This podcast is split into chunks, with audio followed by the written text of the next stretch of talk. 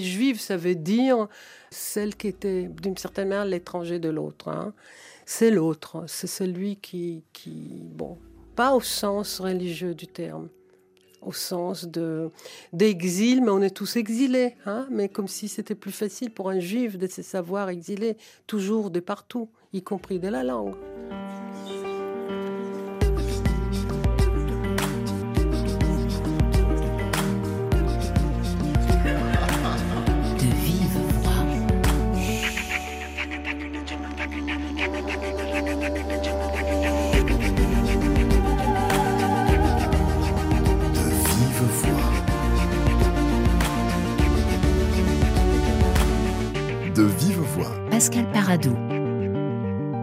La réalisatrice Nurit Aviv, à l'occasion de la sortie de son film Les mots qui restent, c'était il y a deux ans à ce micro. Et nous reprenons le fil de cette histoire des langues juives aujourd'hui à l'occasion d'une exposition consacrée à la traduction. Euh, exposition que l'on peut voir à la Bibliothèque universitaire des langues et civilisations de l'INALCO. Bonjour Arnaud Bicard. Bonjour Pascal Paradou. Vous êtes euh, maître de conférence euh, en langue et culture euh, yiddish à, l'INALCO et commissaire de cette exposition Traduire en langue juive et le pluriel est absolument essentiel. Tout à fait. Dans l'exposition sont représentées cinq langues le yiddish, le judéo-espagnol, le judéo-arabe, le judéo-perse et le judéo-turc. Ce sont vraiment des langues différentes? Alors, elles sont extrêmement différentes. Chaque langue juive naît de l'interaction entre une population juive qui est isolée pendant une assez longue période sur un territoire et la langue de ce territoire. Ce qui fait que aujourd'hui, le yiddish, qui est du judéo-allemand, est beaucoup plus proche de l'allemand que disons, de l'hébreu. L'hébreu est une langue à part. C'est une langue, c'est la langue sacrée et qui était parlée dans l'Antiquité et qui n'a pas été parlée pendant quasiment 2000 ans jusqu'à la création de l'État d'Israël. Donc les langues juives qui sont concernées par l'exposition sont des langues qui sont des langues de diaspora, qui ne sont pas des langues israéliennes. Et quel lien entre l'hébreu antique parlé euh, dans l'Antiquité et l'hébreu qui est la langue officielle de l'État d'Israël aujourd'hui?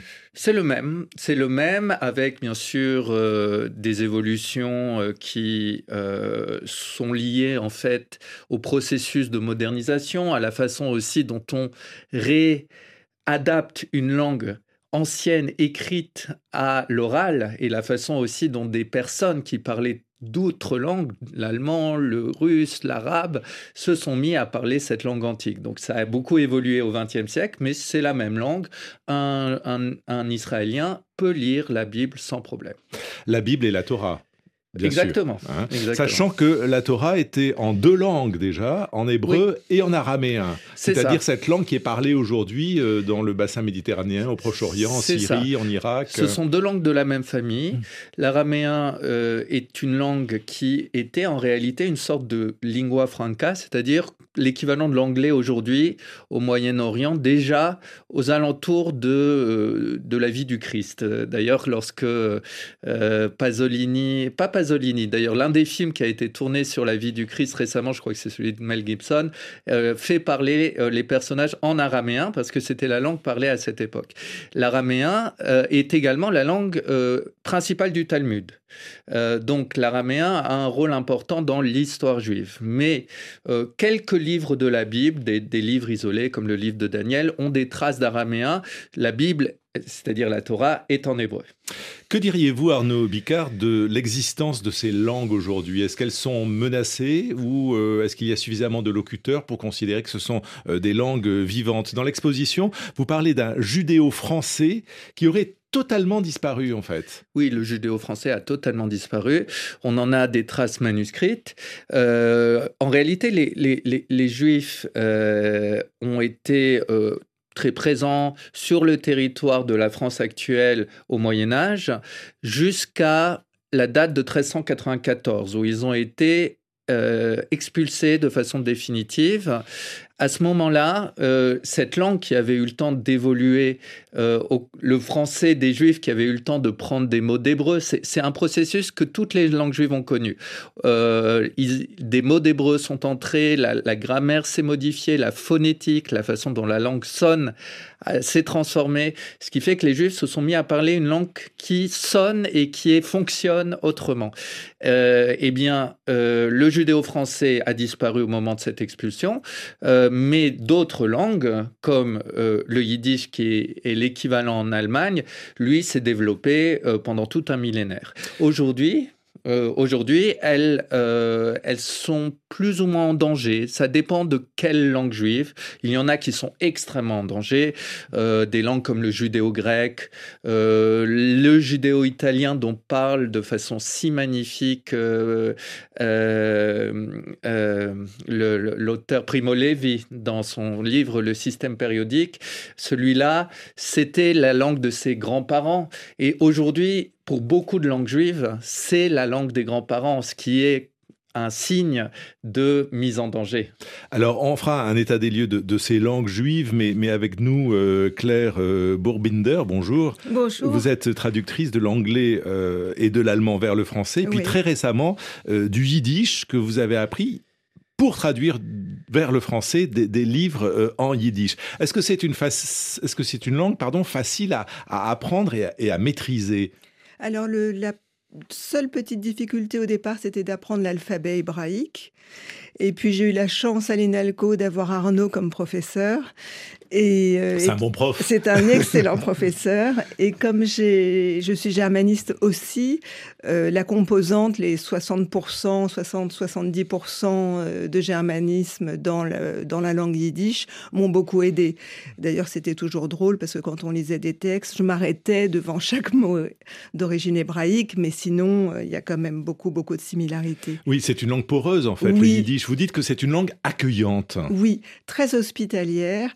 Et je pense que Arnaud le souligne dans l'exposition, c'est une langue qui a été donc par au gré des migrations de ses locuteurs, qui ont, ils ont été en contact avec des civilisations, des réalités différentes, et ils ont accueilli des mots, des langues avoisinantes.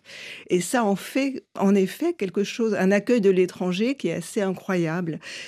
Euh, est très très riche et il y a une plasticité qui, je me demandais, mais alors ça je ne suis pas linguiste, je me demandais si c'était peut-être aussi lié à cette source germanique, puisqu'on retrouve cette plasticité de langue dans l'anglais aussi. Alors en tant que traductrice, on le voit, c'est beaucoup plus facile finalement d'inventer des mots et de créer des néologismes en anglais et en allemand qu'en français. Donc je ne sais pas si c'est lié à ça. On verra si c'est lié à ça. Je ne sais pas si vous avez euh, la réponse à Arnaud Bicard. En tout cas, vous nous ferez part de, vos découvertes euh, comme chaque semaine.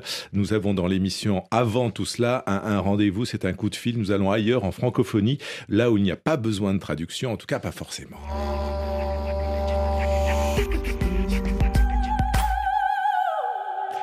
Ailleurs, à la Chaux de Fonds, en Suisse. Bonjour Anne Pellaton.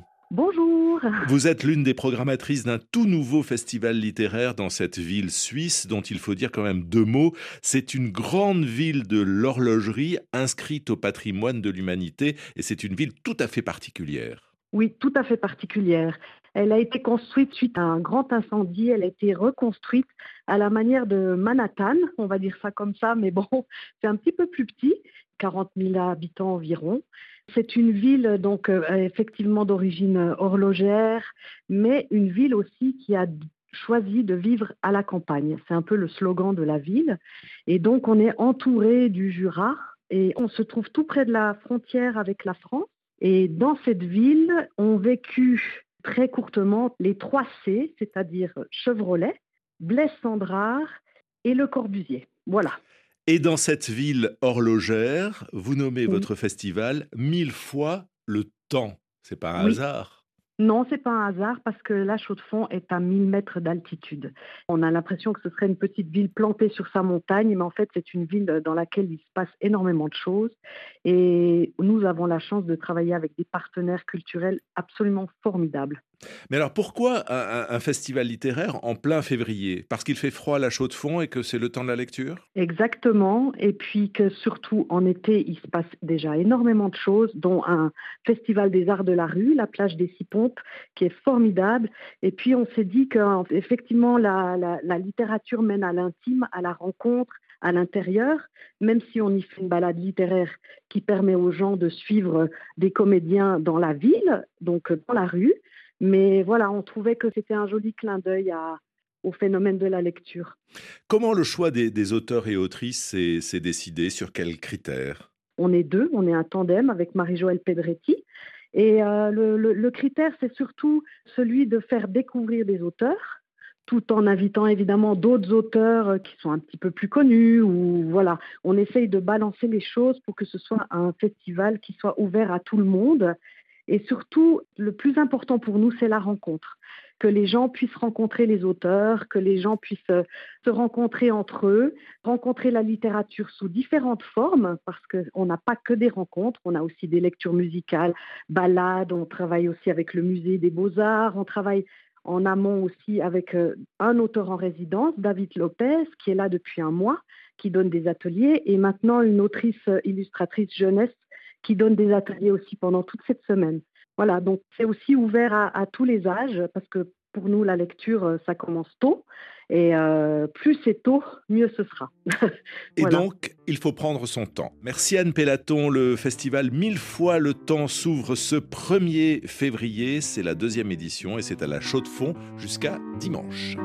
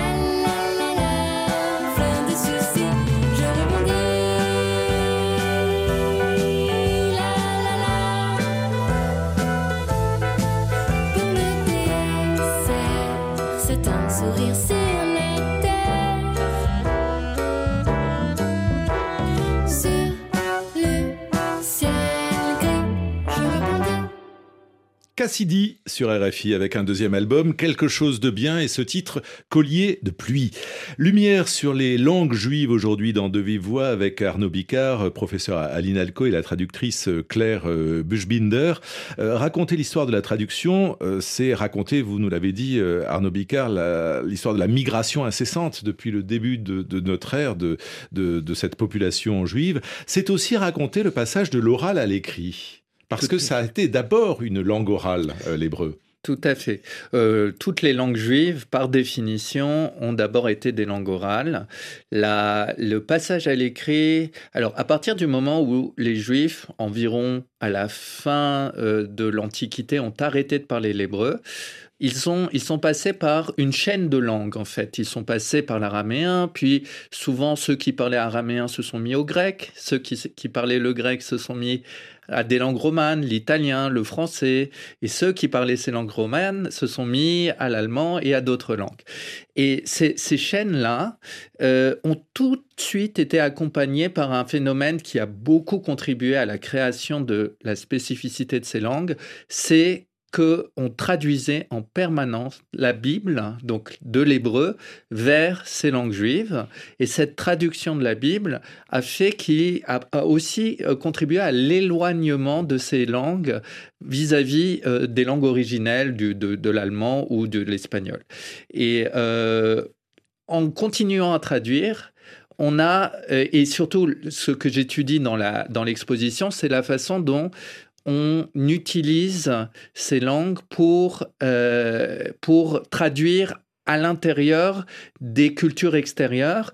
Et comme ces langues, pendant des siècles et des siècles, étaient considérées comme des langues mineures, elles ont toujours été moins importantes que soit la langue du pays, c'est la langue des goïms, la langue des non-juifs, soit que l'hébreu. L'hébreu est resté la langue noble.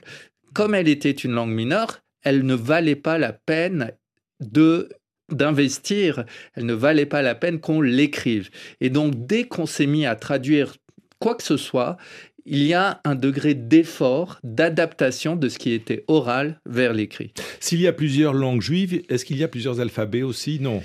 Alors ça, c'est un, des, points importants et un des points euh, fondateurs, c'est que originellement, toutes les langues juives sont écrites dans l'alphabet hébraïque.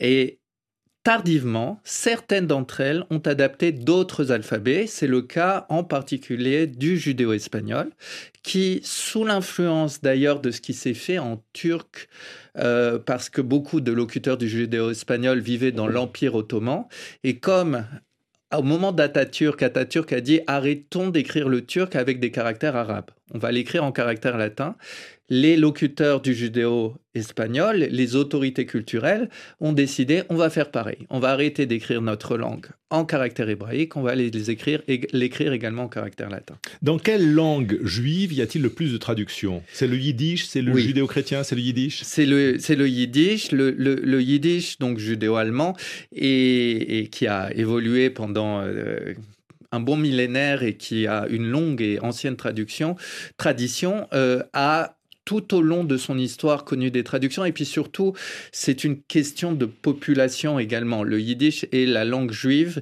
qui a été le plus développée euh, parce qu'elle avait une population de 10, 10, millions à peu près de locuteurs au début du XXe siècle, même un peu plus, et que euh, ces 10 millions de locuteurs ont investi massivement pour créer des institutions, des écoles, des bibliothèques, voire des universités dans la langue.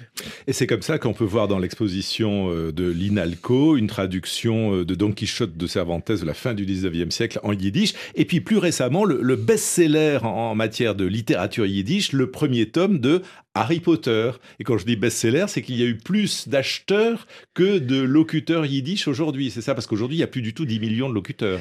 Alors, il y a, quand même pas mal de locuteurs. En fait, ce qui, c'est la différence entre euh, autrefois et aujourd'hui, c'est que ces locuteurs sont quasiment tous très religieux. Donc, les, ceux qui ont maintenu la langue aujourd'hui, les ultra-orthodoxes qui sont habillés en noir avec des longues barbes, eux sont le dernier bastion où la langue est véritablement parlée au quotidien, où les enfants vont à l'école et apprennent euh, la religion en yiddish. Euh, sinon, euh, non. Et ces personnes-là, par définition, ne sont pas censées lire Harry Potter. Ce qui ne veut pas dire qu'ils ne le font pas. en cachette Exactement. Et c'est bien, c'est bien l'exploit qu'a fait le traducteur, qui n'appartient pas à ce monde-là, mais qui a tendu une sorte de main à cette population qui est aussi intéressée par les histoires de magie. De son rapport à la langue et à la littérature jeunesse, je vous propose d'écouter euh, la romancière Ronit Matalon.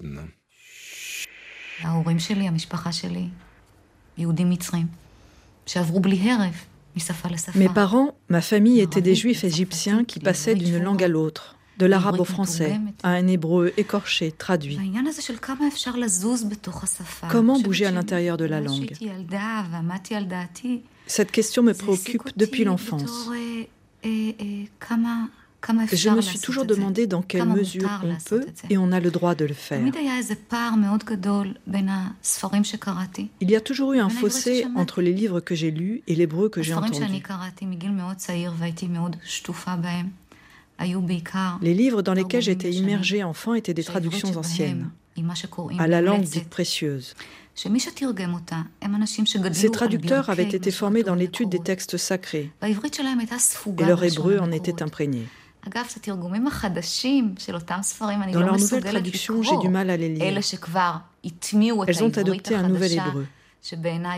Leur langue est à mes yeux synthétique, stérile, trop propre.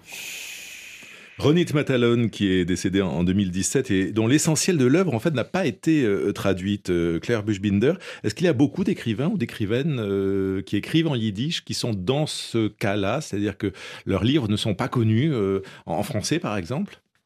Ah, il y en a énormément. Alors, c'est un trésor pour les traducteurs, un Eldorado, parce que même si tout le 19e siècle français a été traduit, ah, on parle de quoi? De quelle traduction? Non, en fait, là, je, parlais vers le yiddish. Vous parlez vers le yiddish, je vous interroge sur la traduction vers, le français. Mais c'est intéressant ce que vous dites vers le yiddish, c'est-à-dire que toute la littérature du 19e siècle ah, français a, été traduite vers le yiddish. De Jules Verne à Victor Hugo, Anatole France, Flaubert, euh, Rabelais, tous ces gens ont été traduits. Ça dépasse au 19e siècle même. mais, mais aujourd'hui, c'est encore le cas ou pas? Dans, quel, dans quel sens? C'est-à-dire que des auteurs français sont traduits vers le yiddish. Alors, je ne c'est devenu très rare. Euh, c'est devenu très rare parce qu'aujourd'hui, comme les, les, personnes qui maîtrisent la langue sont des personnes qui finalement n'offrent aucune considération pour la littérature non religieuse, euh, ils ne traduisent pas ce type d'écrit. Mais euh, en fait, c'est une langue qui a été prise en otage par la religion, d'une certaine Pas vraiment, parce qu'en un sens, ils les ont ils l'ont sauvée également. Sans, eux, euh, la langue aujourd'hui serait euh, quasiment disparue. Euh, ce qui s'est passé, c'est que cette langue, elle a connu une, une tragédie au moment de la Shoah, qui elle a, elle a perdu peut-être 4 millions de locuteurs sur 10 millions, c'est beaucoup. Et puis ensuite, en fait, c'était le centre de sa vie culturelle qui a été touché, ce qui fait que les autres branches euh, ont dépéri ensuite. En, France, tout le monde s'est mis à parler français. En, Amérique, tout le monde s'est mis à parler anglais. Mais eux ont conservé. Donc, sans eux, il n'y aurait plus euh, la langue. De, yiddish. Alors, j'en reviens. Alors, cette fois, à votre travail de traductrice, euh, Claire Buchbinder. Est-ce qu'il y a beaucoup d'œuvres en yiddish qui n'ont pas été traduites en français, vous me dites énormément. Énormément. Et on les trouve très très facilement grâce à donc euh, Spielberg qui a financé la numérisation. Le réalisateur. Le réalisateur, oui, euh, de Fablemans et, et, autres. Euh, il a numérisé toute enfin pratiquement toute la littérature yiddish et qui est d'accès qu'on trouve en accès libre au Yiddish Book Center qu'on peut imprimer et, traduire. Donc moi, c'est ce que j'ai fait aussi récemment pour un roman de Kadia Molodowski. Mais on trouve, enfin, c'est assez étourdissant en fait de voir la richesse de ce qui n'a pas encore été traduit. Alors vous, j'imagine que c'est pas du tout pour des questions religieuses que vous vous êtes mis au, yiddish. Pour quelle raison? Alors en fait, au départ, c'est pas du tout religieux, c'est familial comme la plupart des gens qui apprennent le yiddish. Je voulais pouvoir lire le livre mémoriel du petit Stettel Kazimierz, de mes grands-parents. Et ce livre mémoriel fait à peu près 600 pages, écrites en yiddish. Donc j'ai appris le yiddish avec Arnaud et j'ai, comme travail d'ailleurs de, de fin d'études, traduit une partie de ce livre, qui, qui en fait est comme une chronique culturelle d'une petite ville. Il se trouve que cette petite ville était un endroit où il y avait énormément de poètes. Il y avait toute l'école de Varsovie, l'école des beaux-arts de Varsovie, qui venait euh, l'été peindre. Il y avait donc euh, énormément de, de culture. Donc c'était euh, assez intéressant à lire, mais j'avoue que je n'ai absolument pas lu les 638 pages du. Mais vous parlez yiddish quand même maintenant. Mais je le parle, je le lis. Euh, j'écoute, euh, j'écoute une radio euh, féministe yiddish qui, qui paraît, enfin c'est une radio américaine. Il y a toutes sortes de. Enfin, le yiddish est très vivant, tout comme on le voit, on l'entend dans Serious Man des frères Cohen. Il y a quand même. Vous vous dites qu'il est très vivant, alors que, que Arnaud Blicard dit qu'il est quand même assez menacé. C'est mon enthousiasme peut-être un peu débordant. Claire, a raison sur le fait qu'il est extrêmement vivant du point de vue culturel, du point de vue aussi de l'engagement euh, de, des, apprenants, des locuteurs. Aujourd'hui, euh, dans le monde, euh, disons, qui en fait, tout dépend du point de vue. Si l'on regarde en comparaison avec ce qu'il est, ce qu'il était avant-guerre, on ne peut que regretter la disparition de 90% de ce qui Si on regarde du point de vue de du dynamisme, euh, de l'enthousiasme, de la façon dont cette langue est, permet une créativité qui n'existerait pas sans elle, euh, elle c'est une langue, euh, l'une des langues les plus vivantes que je connaisse. Ah oui, c'est la plasticité qu'évoquait Claire tout à l'heure. Donc vous répondez finalement à sa question de, de, tout à l'heure sur sa plasticité et sa capacité d'invention. Ça, c'est certain. Qui, qui, vient apprendre le yiddish puisque vous donnez des cours à, à l'INALCO? Alors j'ai tout type d'apprenants. J'ai des euh, personnes euh, qui euh, ne sont pas juives. Je dois avoir environ un quart de personnes qui ne sont pas juives qui, qui viennent parfois par curiosité parce qu'elles ont connu la langue à travers des séries. Il y a eu plusieurs séries sur Netflix récemment, Unorthodox, Les Stissel, mmh. des séries soit américaines, soit israéliennes. donc ça peut être ce type de, de, de public. J'ai bien sûr des personnes qui sont des héritage juif, plus ou moins lointain, qui viennent. J'ai euh, des personnes simplement qui font une licence d'hébreu et dans le cadre de cette licence, euh, euh, essayent le yiddish par curiosité et puis ils, prennent goût et, et l'apprennent de façon beaucoup plus suivie. Voilà, donc j'ai chaque année une, une, vingtaine de personnes qui commencent et poursuivent le yiddish avec moi à l'INALCO. Et, il y a des cours aussi de, de, judéo-espagnol. Dans les autres langues juives Tout à fait. On a la chance, d'ailleurs, on est l'une des seules institutions euh, dans le monde à, à faire cela, d'avoir euh, les trois euh, grandes langues qui ont été parlées sur le territoire français, c'est-à-dire le yiddish, le judéo-espagnol et le judéo-arabe, qui sont enseignés à l'INALCO avec des cours particuliers pour chaque langue, avec des niveaux euh, débutants et, et, intermédiaires. Donc c'est un patrimoine qui est rare qu'on possède. Est-ce que, question d'actualité, est-ce que la situation actuelle au, Moyen-Orient, avec le, massacre du, 7 octobre et, le bombardement incessant et meurtrier de la bande de Gaza, euh, interfère dans cet apprentissage, dans cette perception de la culture euh, juive et, de la langue yiddish ou judéo-espagnole tout le monde est très concerné. On, c'est sûr qu'il euh, y a il y a une sorte de fébrilité de la part des étudiants et puis je dirais qui dépasse notre département, le département d'Hébreu, qui, qui, se sent euh, dans l'ensemble de l'institution, et je pense dans, dans, la plupart des institutions françaises. Oui, dans la euh, société française. et dans la société française, il y a euh, une crainte qui est, qui est réelle, hein, des, des tensions qui n'existaient pas auparavant.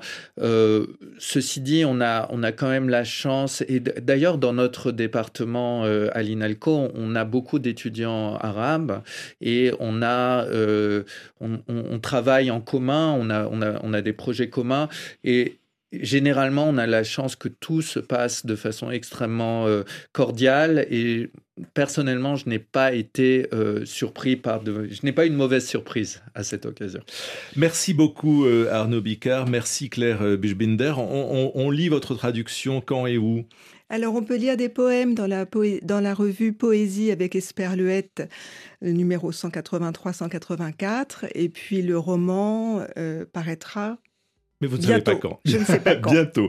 Donc appel aux, éditeurs. Merci beaucoup. L'expo Traduire en langue juive se tient au Bulac, la bibliothèque universitaire euh, des langues et civilisations de l'INALCO à Paris. C'est gratuit, c'est ouvert de 10h à 22h.